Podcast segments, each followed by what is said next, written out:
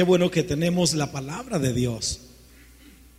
¿Sabe por qué? Porque si no tuviéramos la palabra de Dios, nos andaríamos guiando por nuestros sentimientos y por nuestros pensamientos, por nuestras ideas de lo que nosotros queremos hacer. ¿Sí? Eh, Dios nos dejó su palabra precisamente para eso. Yo no sé cómo andan tus sentimientos esta mañana, pero Dios nos va a hablar por su palabra para que hagas a un ladito tus sentimientos y dejes que Él te guíe. Yo no sé cómo andan tus pensamientos esta mañana, pero Dios nos dejó su palabra para que quites tus pensamientos y establezcas los pensamientos de Dios. Y yo no sé cómo andan tus este, decisiones propias. Si has tomado decisiones tú solo, bueno, está bien, somos responsables de tomar decisiones, pero bajo la dirección de Dios es lo mejor. Vamos a segunda a los Corintios capítulo 1. Segunda a los Corintios capítulo 1 Saben, Dios está haciendo obras tan, tan hermosas en el encuentro, tanto que un hombre por ahí le redargulló tanto la palabra que tomó la decisión de salirse. Usted dice, ¿y qué de buena noticia es eso, pastor? Se salió una noche, pero dijo, no, yo necesito regresar. Y ahí está metido desde muy temprano. solito, ya nadie lo mandó. Dijo, no, no, no, ¿sabes qué? Yo necesito eso que estoy oyendo, así que mejor me regreso a escuchar. Solito se regresó a oír la palabra. ¿Sí? Entonces, eso quiere decir que Dios está haciendo algo. Porque si no, sencillamente se va y adiós, qué bueno que me escapé. Entonces, yo quiero invitarle, sí que estemos aquí al cuarto para las seis, para que podamos recibir a los que están en el encuentro. Bueno, en esta mañana voy a pedir que ustedes lean el verso 3. Por favor, verso 3 de segunda a los Corintios. ¿Cómo dice?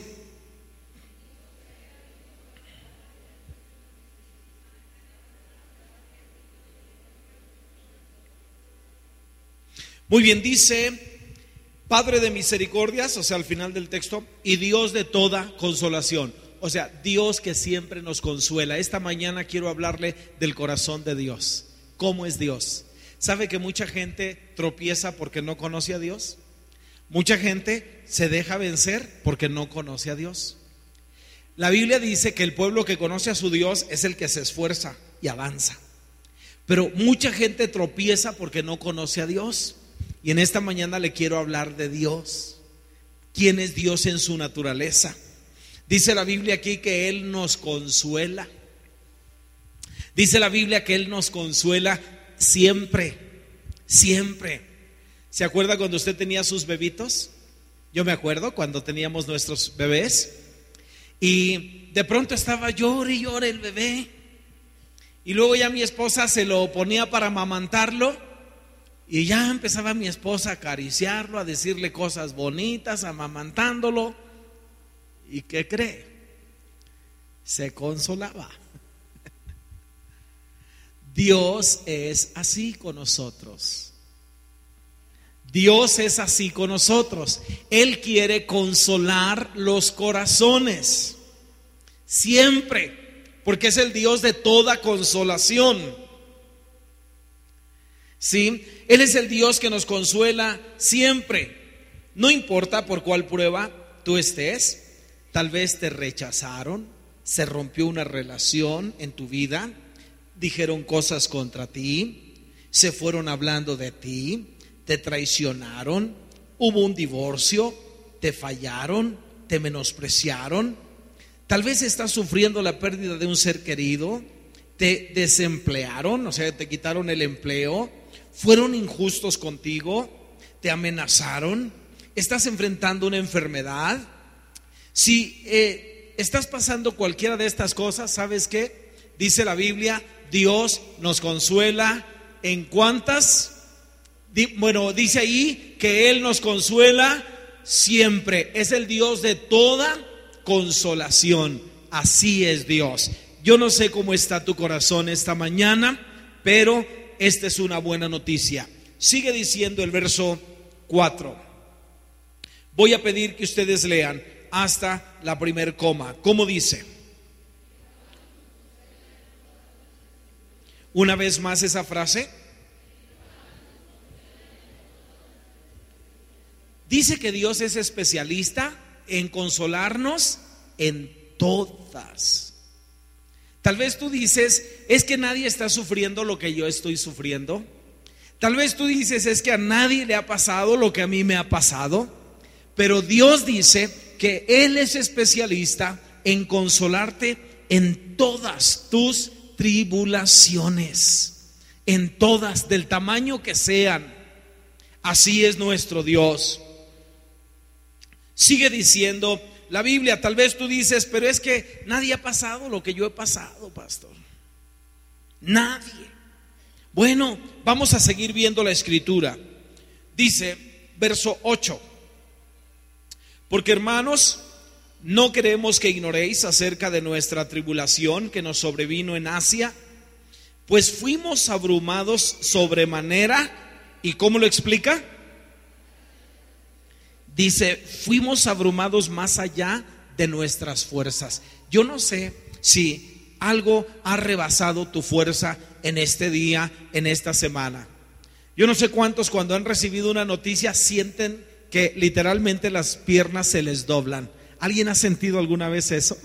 ¿Sí? Cuando le dieron una noticia de repente y sintió que se les doblaban las piernas, ¿sí? Porque lo agarraron de repente, le dijeron de pronto y usted sintió el impacto de la noticia y usted ve lo que está pasando y sentía que se le doblaban sus piernas. ¿Por qué? Porque la noticia no era grata.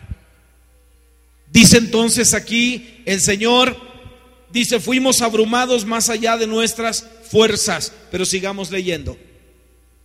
Dice, ah, fuimos abrumados más allá de nuestras fuerzas.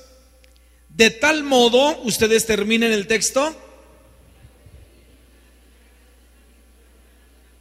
¿Hay algo en lo cual usted ha perdido la esperanza? ¿Hay algo a lo cual usted ya se resignó? ¿Hay algo a lo cual usted dice, yo aquí creo que ya no se puede hacer nada? No le veo ni por dónde. ¿Saben cómo Dios a veces me ha desafiado para orar? Porque yo también a veces me he sentido como usted. Le digo, Dios, yo no veo nada. Aquel profeta le dijo a su siervo, Elías le dice a su siervo, oye, estoy orando para que llueva, porque ya lleva tres años y medio sin llover. Estoy orando para que llueva, pero no veo más que un sol intenso. Y se puso, de rodillas y oró una, dos, cinco, seis, siete veces. Y cada vez le decía a su criado, ve a ver si acaso hay alguna nube, asómate. Iba el criado y regresaba y decía, Nada. Doblaba sus rodillas de nuevo y así lo hizo siete veces. Y dice la Biblia que la última vez dijo, ve, asómate a ver si hay algún indicio de lluvias. Y el criado venía bien desanimado. Dice, Elías, solo ve una nubecita, pero del tamaño de la palma de mi mano. No veo nada. Y dice Elías, ve y anuncia que un aguacerazo viene, que un torrente viene. Hermanos, Dios me ha desafiado a veces y le digo, Padre, no veo nada, pero invéntate algo. Así Dios me ha desafiado a orar.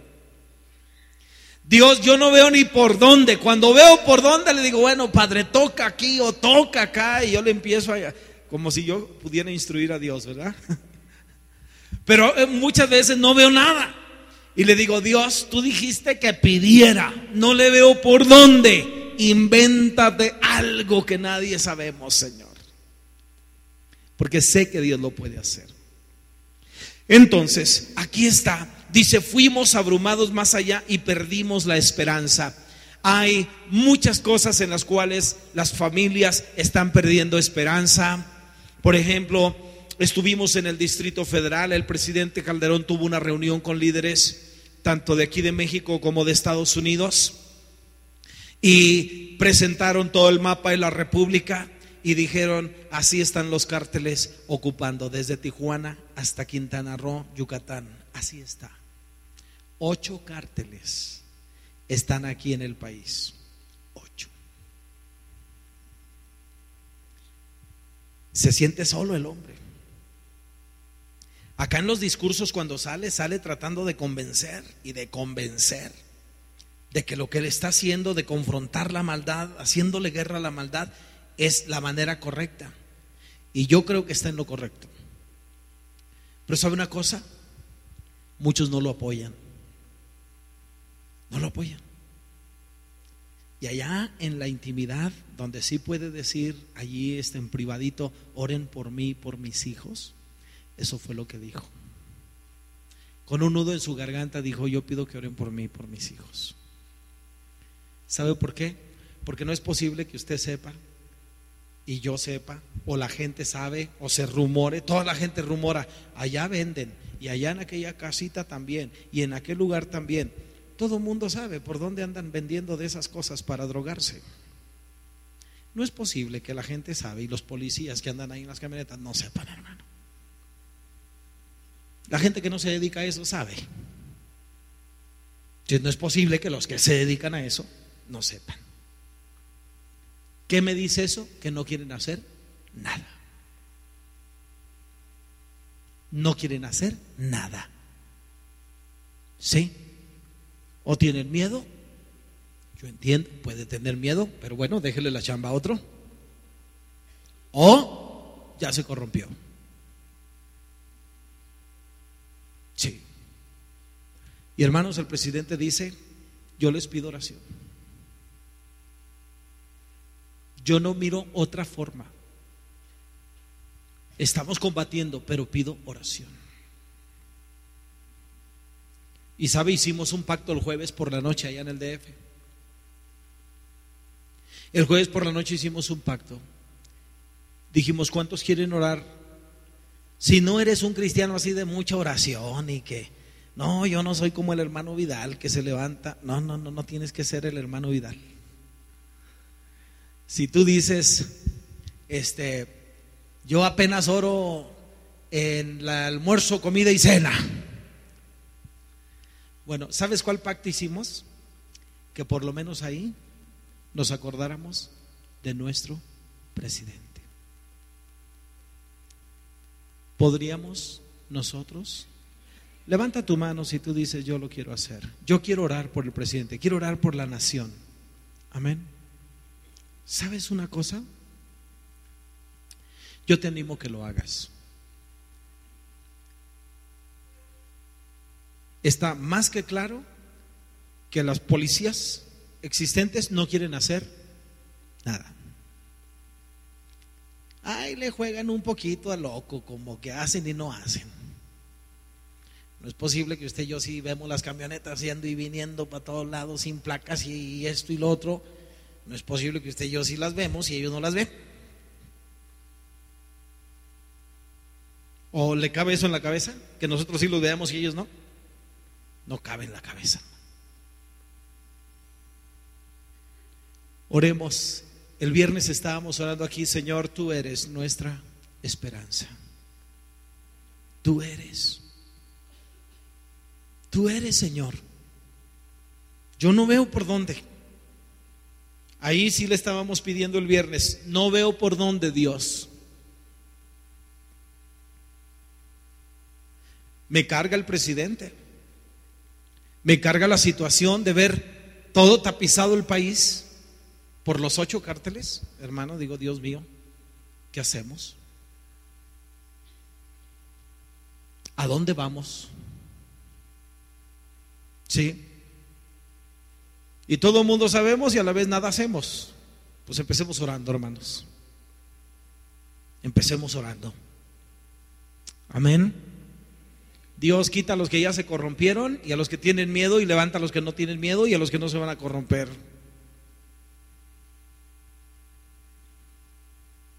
Dios es nuestra esperanza, hermanos. Dios es nuestra esperanza. Pero bueno, tal vez tú dices, yo estoy pasando por pruebas y dice la Biblia aquí, dice la Biblia, dice, Dios nos consuela en todas y aun cuando hayas perdido la esperanza, porque dice Pablo, yo fui abrumado sobremanera más allá de mis fuerzas, de tal modo que perdí la esperanza. Perdí la esperanza. ¿Sabes que Dios es todopoderoso? Y se puede inventar algo que nunca en la historia de la humanidad se haya visto. Dios es poderoso, hermano. Y Él puede inventarse algo.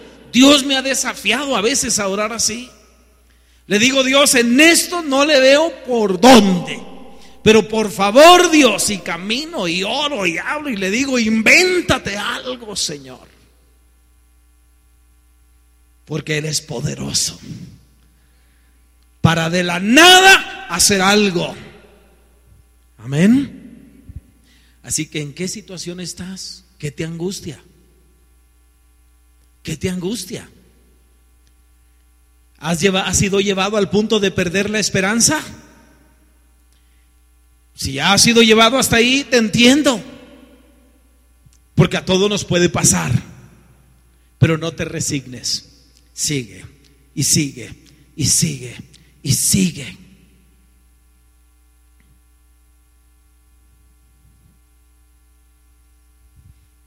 El otro día escuchando a la hija del hermano Manuel Sandoval, Oí el testimonio de ella. Ella estuvo por siete horas. Se golpeó, ¿verdad, hermano? Estuvo siete horas. Ellos no sabían. Inconsciente. Su hija. Y la llevaron y los signos vitales estaban. Pero empezaron a declarar palabras sobre ella. Levántate, levántate en el nombre de Jesús. Y está viva el día de hoy. Amén. Dale una palmas al Señor. Dile, Señor, te alabo.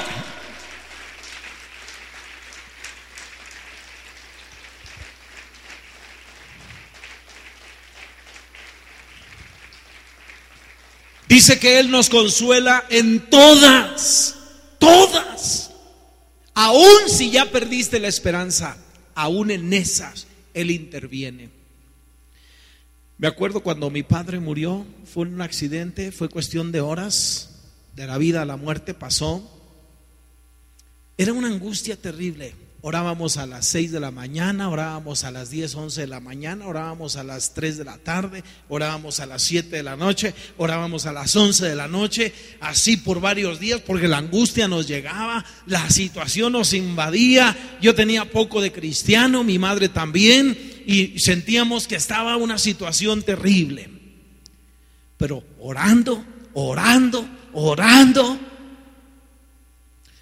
salimos.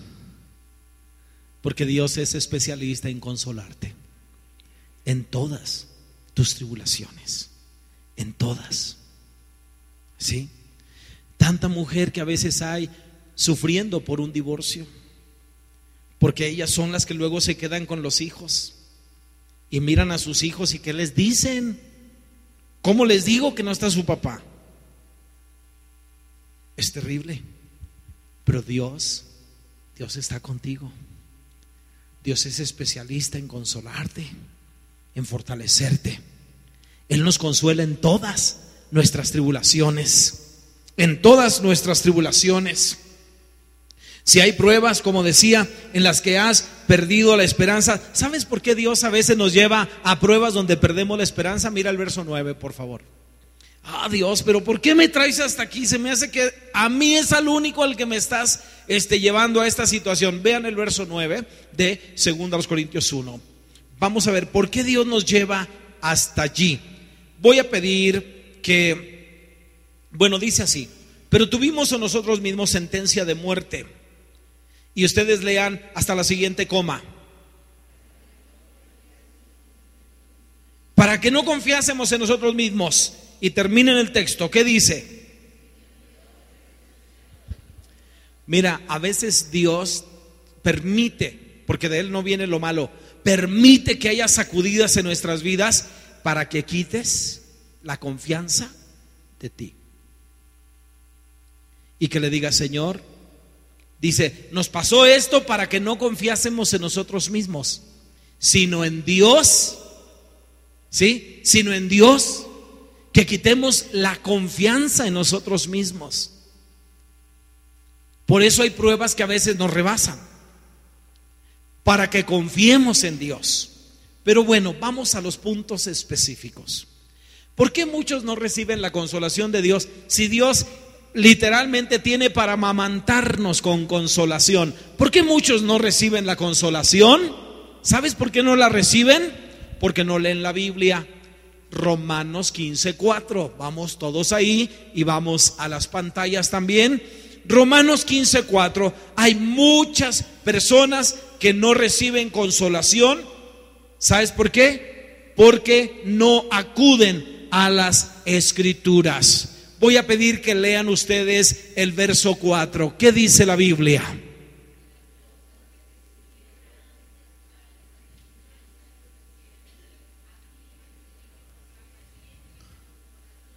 Hasta allí. A fin de que por la paciencia y qué más? La consolación que da quién? ¿Sabes por qué muchos, mira, llegan el domingo, escuchan una palabra, salen bien motivados, dicen, sí, Señor, tú tienes la razón, yo voy a vencer. Y llega el martes, decía John, te miro muy bonito ahorita, pero quiero verte el martes. ¿Sabes por qué, hermano? Porque no leen la palabra. ¿Cuánto hace que no lees la palabra? No me digas, porque me voy a desmayar. ¿Cuánto hace que no lees la palabra? Pero pastor, mi oración no falla. Está bien. Pero Dios dijo que la palabra es la que aumenta tu fe. Es la palabra la que te trae consolación. Es la palabra, hermanos. Muchos no están teniendo esa consolación y fortaleza porque no leen la Biblia. Esperan hasta el domingo o hasta la célula si es que va a célula. Hasta la célula. No, hermano, así como. La Biblia dice que las escrituras te traen consolación. Y yo te lo puedo comprobar. En mi vida pasa. En la vida de todo el que lee la Biblia sucede. Lean la palabra, de ahí viene fe, hermanos. De ahí viene fe. De ahí te vienen nuevas ideas. De ahí te viene pasión para enfrentar toda situación en tu vida. De las escrituras. Las escrituras tienen consolación. Otro punto, ¿por qué no recibimos la consolación? ¿O cómo podemos recibir consolación? Porque qué bueno que oí la palabra, qué bueno que me dijeron que Dios me consuela, que Él es capaz de todo, me consuela en todo, pero ¿cómo? Es la pregunta. Vea las escrituras todos los días. Segundo, eh, Filemón 1.7. Vamos a la escritura. Filemón 1.7. ¿Cómo más puedo yo tener consolación en mi vida? Filemón 1.7. ¿Ya lo tenemos? Filemón 1.7. Esta es otra manera de obtener consolación. ¿Sí? Las escrituras y esta otra. 1.7, pido que por favor lo lean. ¿Qué dice? A ver, a ver, juntos. Porque las cosas que se escribieron... Ah, no, no, no, no, todavía no está, ¿verdad? Perdón. Ese es el anterior. Bueno, leamos juntos. Pues tenemos gran gozo y consolación en tu amor, porque por ti oh hermano, han sido confortados los corazones de los santos. Hermano, ¿sabes cuál es el otro punto para hallar de veras consolación?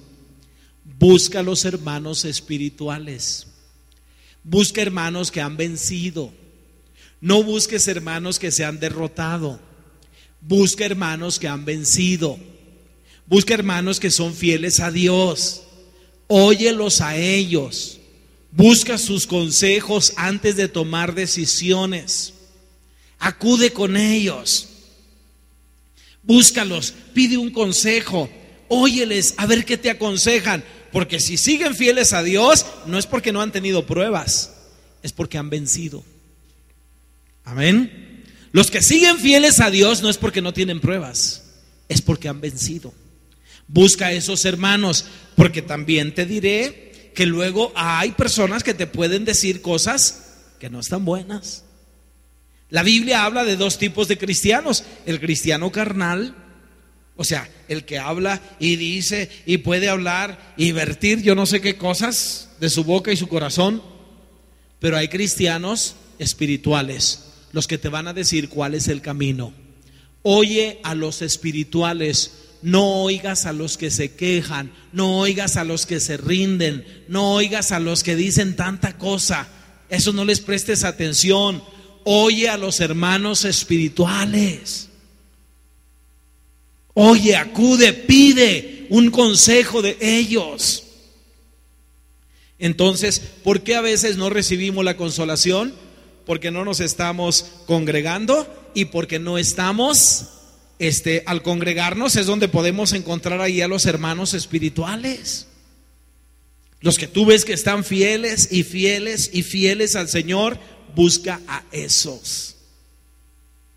¿Sí?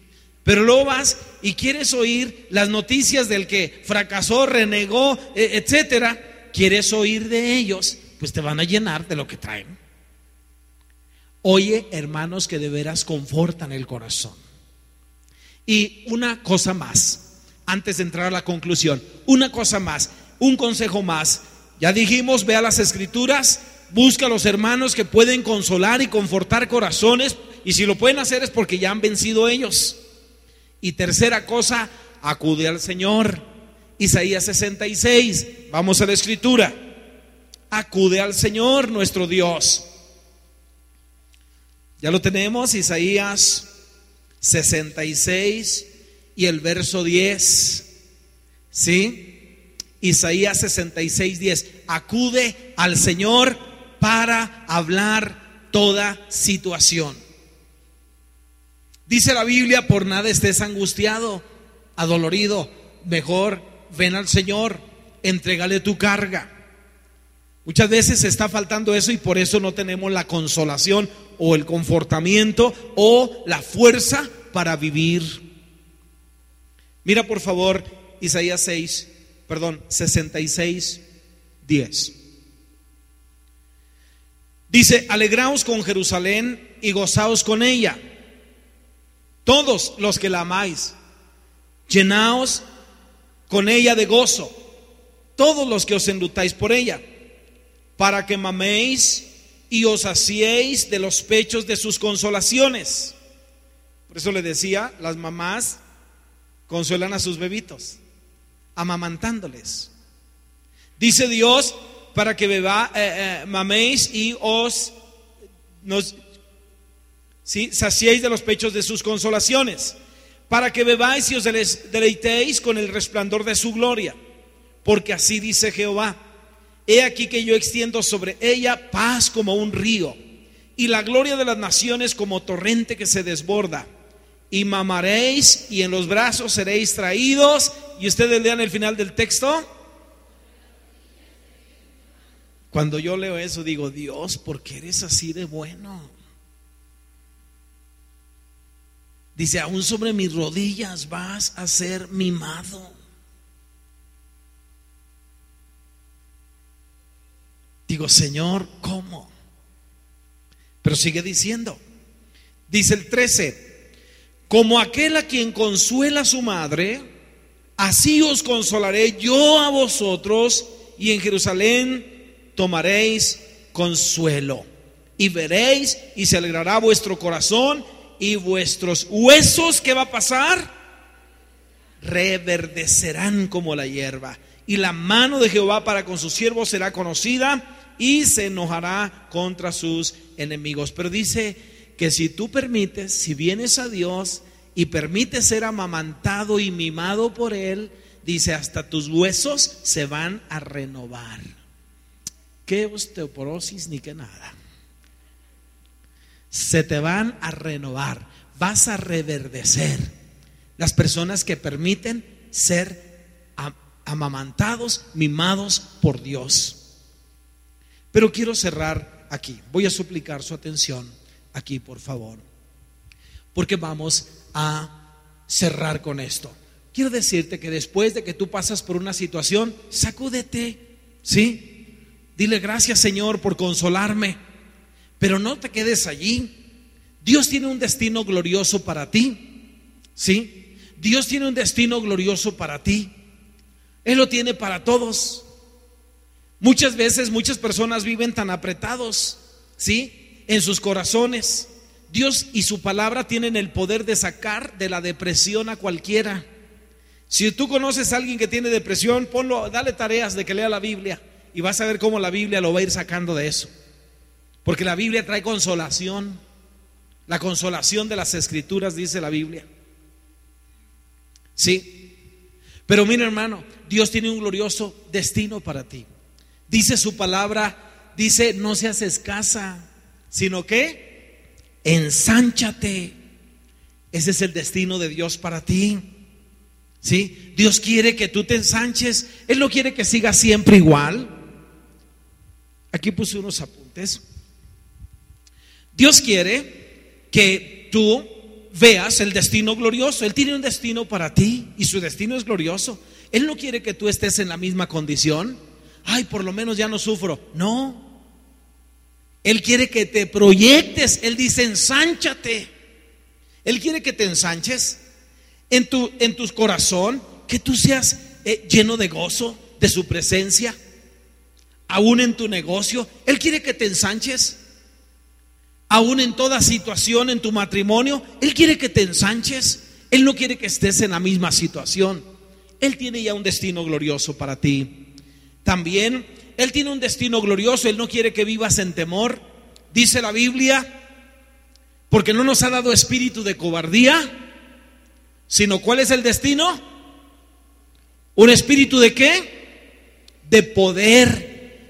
¿Ves cómo Dios tiene un destino para ti? Dios quiere que vivas en poder, en fortaleza. Dios también tiene un destino para ti. A muchos a veces les molesta la palabra prosperidad, pero Dios dice en su palabra, dice, amado, yo deseo que tú seas prosperado en todas todas las cosas. Ese es el destino que tengo para ti. ¿Sí? Ese es el destino que tengo para ti. Yo así lo veo, hermanos. Así lo veo en la Biblia.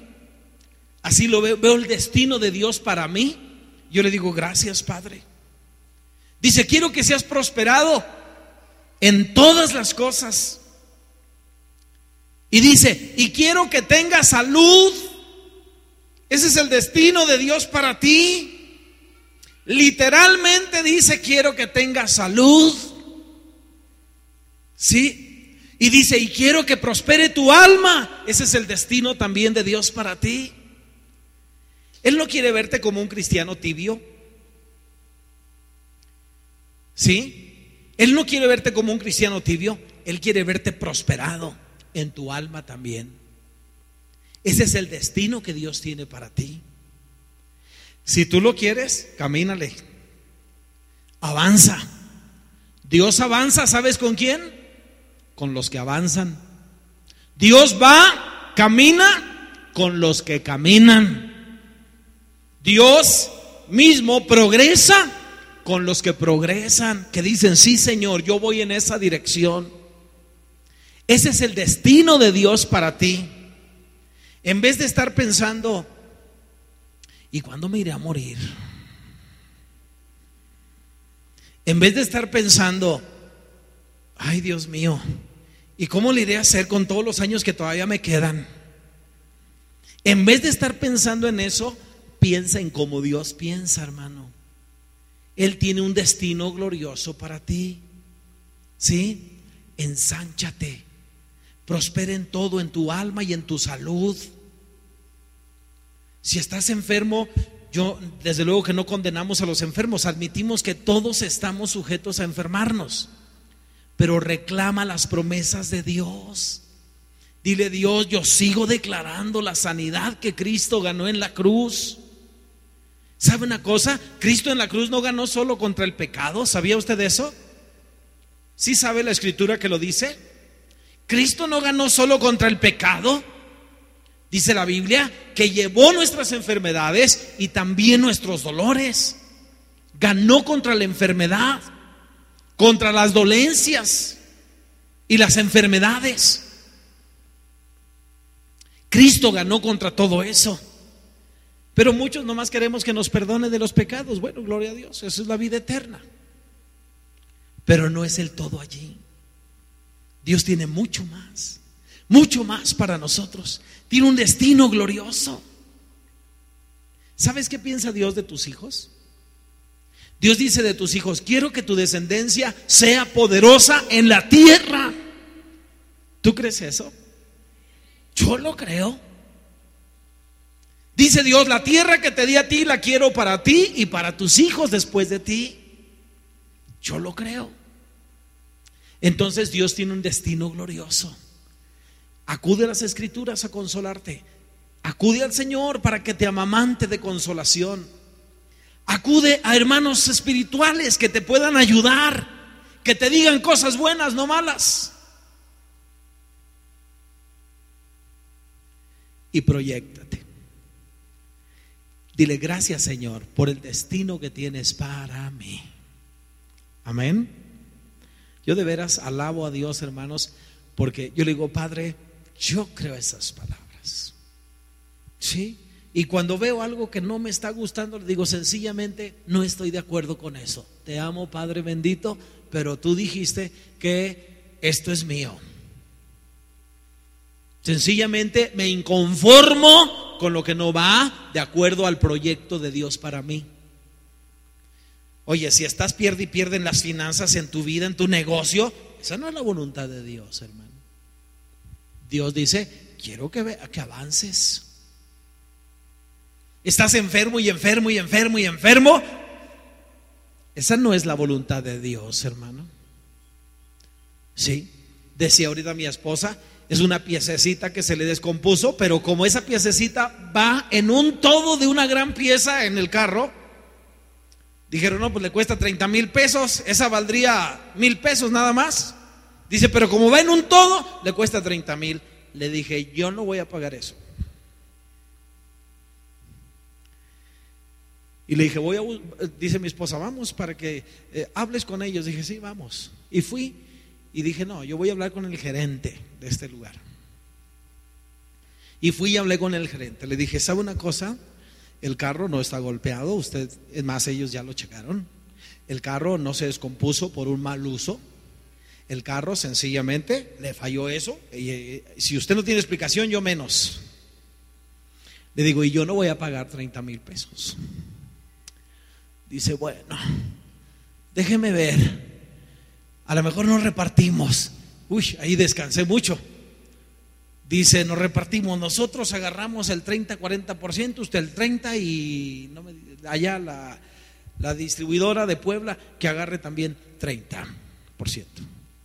Dije, bueno, pues a ver.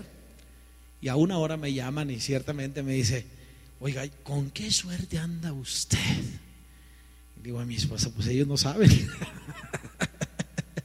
ellos no saben con qué bendición. Ellos le llaman suerte, yo le llamo bendición. Amén. Hermanos, Dios tiene un destino para nosotros. Estás pierde y pierde y pierde y pierde en tus finanzas. Estás enfermo, enfermo, enfermo, enfermo. Dios dice literal, quiero que tenga salud. ¿Así dice la Biblia? Sí, y si no lo ha leído, está en tercera de Juan. Es literal. Dios hablando. Quiero que tenga salud. Búsquele, hermano. A ver, Dios, ¿por qué no funciona? ¿Por qué enfermedad tras enfermedad? Y va a encontrar una explicación. Va a encontrar una explicación en la palabra. Ese es el destino de Dios. ¿Por qué siempre angustiado? ¿Sabe que eh, el espíritu angustiado de los padres se le pasa a los hijos? Hay, hay, padres muy llorones así por cualquier problemita y angustiados y tensos y al rato los hijos andan así.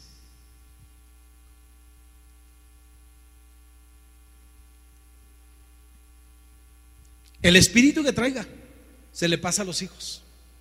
El espíritu que traiga.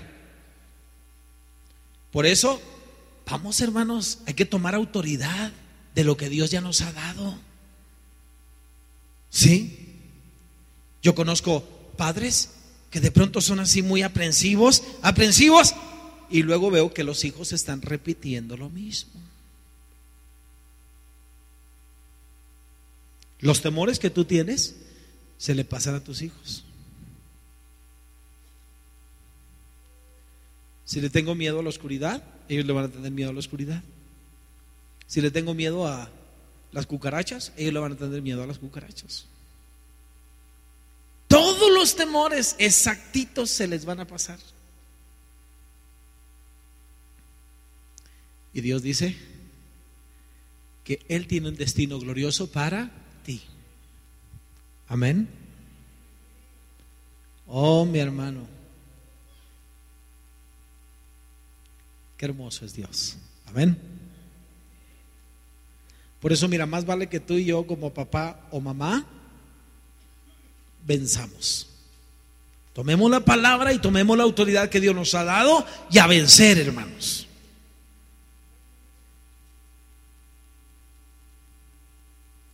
Y cuando los hijos les toca enfrentar eso, hacen lo mismo también.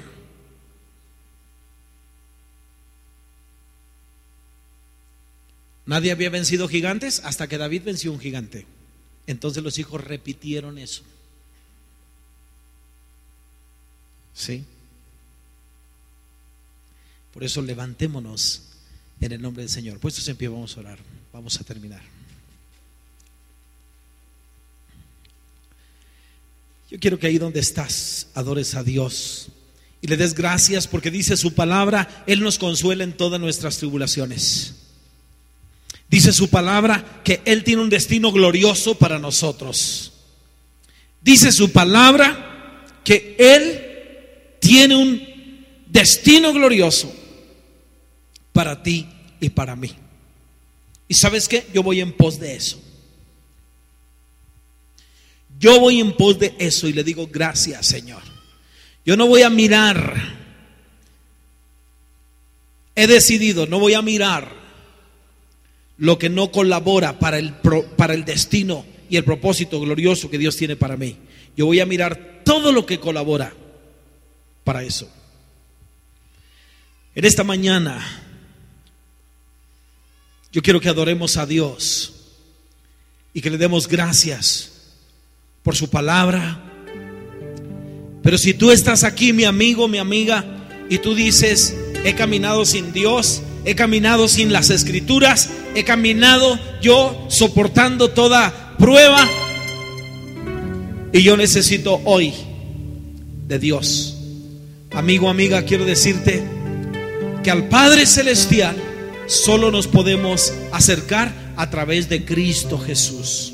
Cristo dijo, nadie viene al Padre sino por mí. Si tú dices, pues yo necesito entonces a Cristo en mi vida yo quiero rendirle mi corazón y mi vida al Señor Jesús. Yo te pido que ahí donde estás, levantes tu mano. Si tú dices, hoy yo quiero abrir mi corazón y rendir mi vida al Señor Jesucristo, que Él tome la dirección de mi vida de aquí en adelante. Si acaso hay alguno, yo te pido que levantes tu mano ahí donde estás. Sí, gracias. Si hay alguno más en esta hora que dice, yo necesito a Jesucristo, yo te voy a pedir con todo mi corazón, pasa por favor aquí, vamos a hacer una oración contigo. Ven, si tú dices, yo quiero hoy entregarle mi vida al Señor Jesús, ven aquí, vamos a orar por ti en esta mañana, si tú quieres hoy aceptar a Jesús. Sí, gracias. En esta hora, ven aquí, vamos a orar contigo. Él quiere llenar tu corazón con su presencia. Vamos a orar por ti. Ven a este lugar. Párense aquí, por favor. Vamos a hacer una oración con ustedes en esta mañana. Padre, te damos muchas gracias. Gracias, Señor, porque tú tienes destinos gloriosos para nosotros. El destino glorioso y eterno dijiste, en la casa de mi Padre muchas moradas hay. Voy a preparar lugar para vosotros. Oh, qué destino tan más glorioso, Señor. Aunque en esta vida tienes destinos gloriosos de sanidad, de prosperidad, de victoria en el alma. Oh, tienes destinos de ensanchamiento. Hacia allá es destinos de victoria y de poder y no de temor. Gracias, Padre. Gracias por todo lo bueno que tienes para nosotros. En esta hora, gracias, Señor. Yo voy a pedir a ustedes que han venido a este altar. Yo voy a pedir que pongan su mano sobre su corazón, por favor. Ponga su mano sobre su corazón y voy a pedir que haga esta oración. Repita esta oración en fe y dígale así, Señor Jesús, en esta mañana te hablo desde mi corazón y reconozco que te necesito como mi Dios, como mi Señor y mi Salvador. En esta hora, toma el control de mi vida y guíame, Señor, de aquí en adelante. Perdona todos mis pecados y purifícame, Señor, en tu sangre preciosa, en el nombre de Jesús. Así como estás, déjame hacemos una oración. Padre, te damos gracias por cada vida. Declaramos tu victoria, declaramos tu paz, declaramos tu sanidad, declaramos, Señor, tu prosperidad, declaramos, Señor, ensanchamiento sobre la vida de estas familias. Gracias, Padre, porque no lo hacemos nosotros en nuestra voluntad, sino por la autoridad del nombre de Jesús. Declaramos que se derriba todo lo malo que ha estorbado estas vidas y hoy son libres en el nombre de Cristo Jesús. Aleluya, Señor.